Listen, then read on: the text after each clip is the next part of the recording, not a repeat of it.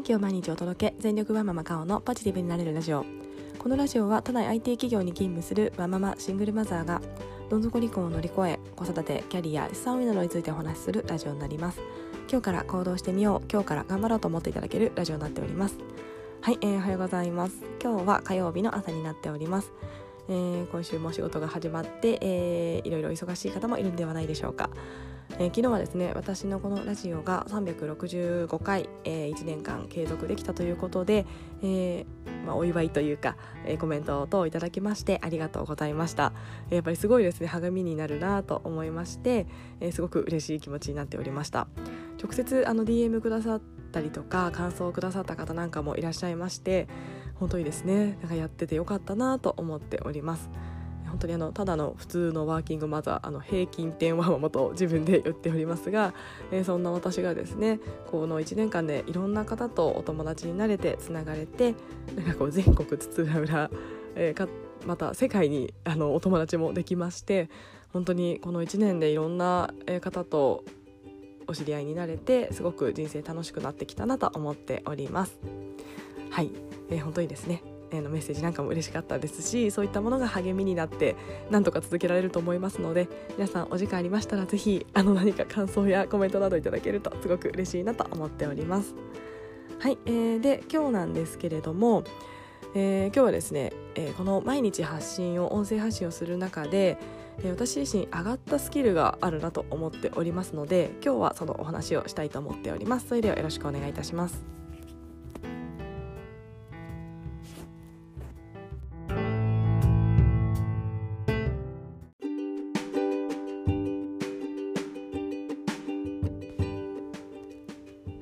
毎日音声配信、えー、してきたわけなんですが、えー、どうやってやっていたかなんですけれども、えー、本当にですね歩いている時とか、え寝る前とかあと朝とかですね、まあ、今日は何を喋ろうかななんて思いながら、え考えているので、え毎日発信をするとですね明日ないし今日何を話そうかというのが頭のどこかにずっとある状態になります。えそうするとですね日々の生活に私はアンテナがすごい立ったなと思っております、えー、本当にですね今までだったら流していたような出来事日常の些細な出来事に目が止まるようになったなと思っております、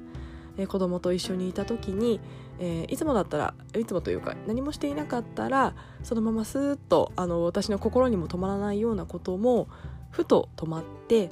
あこれってちょっと面白いかなとかこれってみんなも思ってるんじゃないかなとか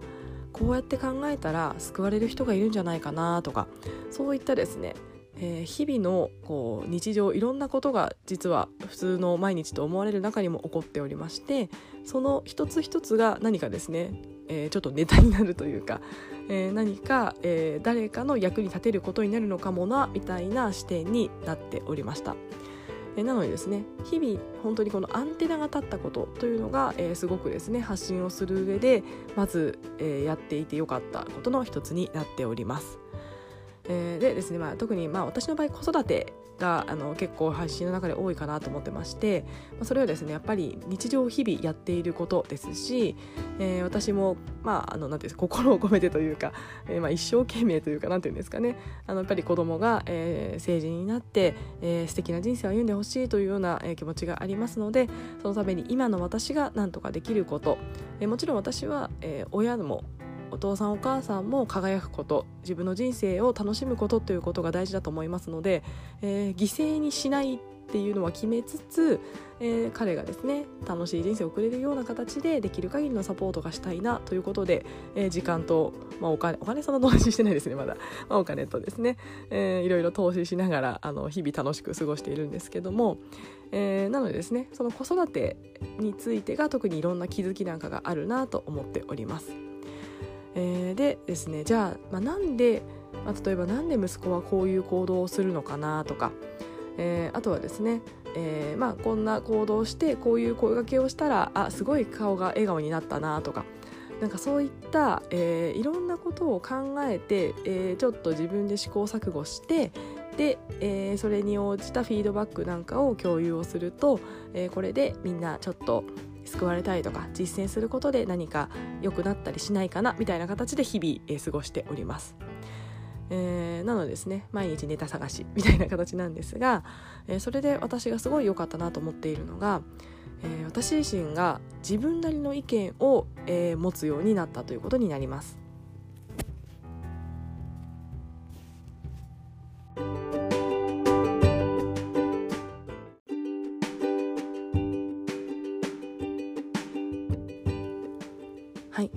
日々の生活でですね、えー、アンテナが立ったこととか、えー、これ、えー、何か、皆さんの役に立つんじゃないかなと思ったようなことを、え毎日ですね発信していると、えこんな出来事があって、えこんなことに役立つのではないかとか私はそれに対してこう思ったとか、え毎日毎日365日ですね基本的に私はこの音声配信で自分の意見というのを発信していたと思っています。そうなるとですねえ自分の中の心に残ったことに対して一旦考えてえ自分の意見を365回言っていたところ、えー、自分の意見というものがちょっとずつちょっとずつできてきたと思っています。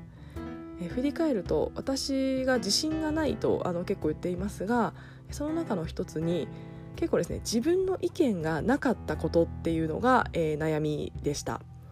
えー、私はストレングスファインダーの共感性というあのスキルが、えー、確か上位5位かトップ10に入ってたんですけども結構ですね共感するんですよね。あ分かる分かるということで、えー、いろんな意見に対してそういう意見もあるよねということをすごく共感するタイプです。でですねただこの世の中生きていくとですね全然違うことを主張してくる人もたくさんいるんですよね。でこう思う。いや私はこう思う。僕はこう思うみたいな形で、えー、いろんな意見が出てくる中で、まあ、数ですねいろんな人がいろんな立場ですしやっぱりまあ自分の意見が正しいと思ってる方もいらっしゃいますので本当にですねあの何て言うんですかね自分の意見がないと振り回されるなということを私自身思っていますし振り回されてきました、えー、例えばなんですが量より質という議論と質より量っていう議論があると思っています。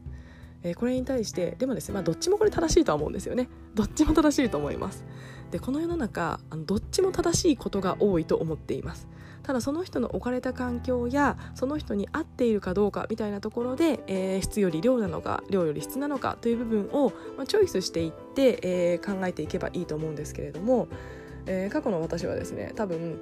えー、質より量って言われたら、えー、やっぱ量が大事だなと思ってましたし量より質と思言われたらやっぱ質を大事にしなきゃいけないよねみたいな何、えー、てうんですかねどっちかを言われた時はやっぱそうだよねと共感して、えー、なんかですねそれを取り入れようとしていたなと思っています。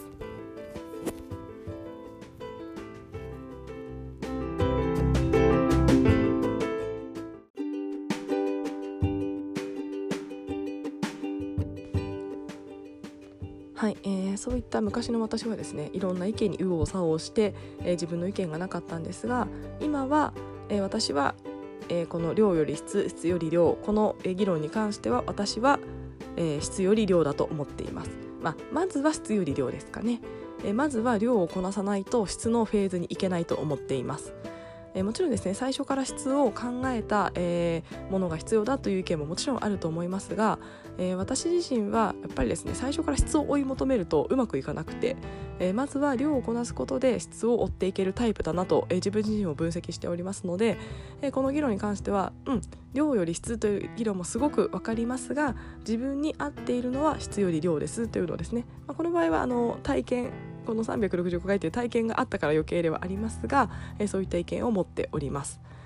えーまあ、こういったこれは本当に一例ですけれども、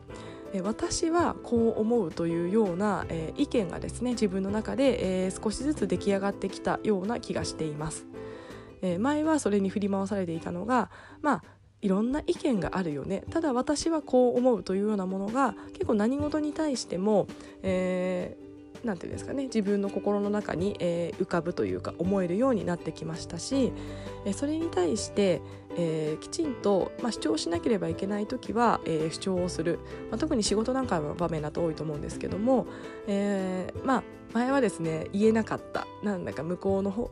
相手の方が正しいと思って、えなかなか言えなかったみたいなものもですねぱり365回もですね自分の意見はこうだこうだと言い続けてきたらなんかそれが自然になりましてもちろん言い方とかあの伝え方はあの丁寧というかあの相手に不快を与えないとか伝わるようにという話し方をしますが、うん、私はこう思うんですよねみたいな形でなんだか自然にちょっとずつ言えるようになってきたなと思っております。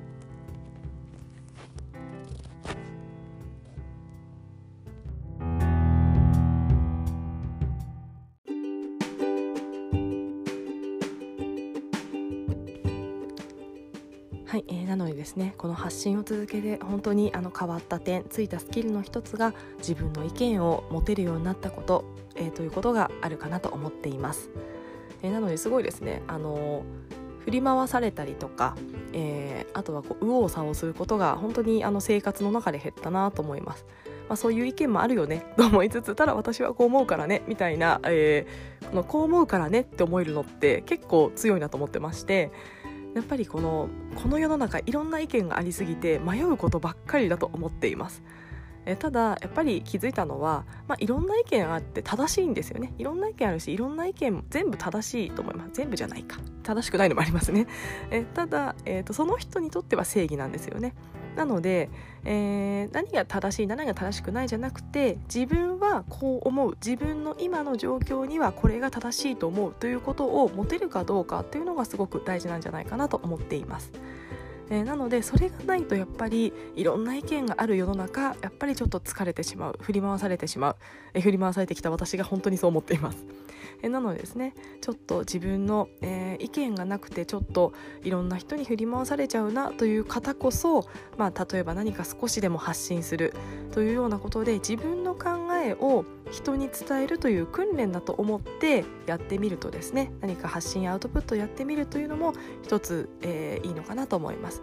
別にですね何か影響力を持ちたいとか、えー、そういったことばっかり思わなくていいと思うんですよね。本当に自分のスキルを何かしら上げたいというような、えっと、ことで始めるというのも私はすごくいいと思っております。はい。えなので本当にあのまさか、えー、1年やってこんな、まあ、副産物というか、えー、いい、あのー、ことが起こるとは思ってなかったんですけれどもやっぱり、えー、それでですねなんか生活全体が私はやりやすくなりました。本業なんかでもやっぱり自分の意見が持てるようになったというのはすごく大きい部分ですし、えー、友達関係なんかもですね、えー、私はこう思うから、まあ、例えばあの嫌なお誘いに行かなくなるとかですね、えー、私はそんな、あの楽しいと思わないから行かないとは言わないですけどちょっと、うん、これ私の今の生活にはちょっと優先度低いから行かないとかですね、まあ、そういった意見が持てるようになったのは本当にこう続けてきたことが寄与してるんじゃないかなと思っております。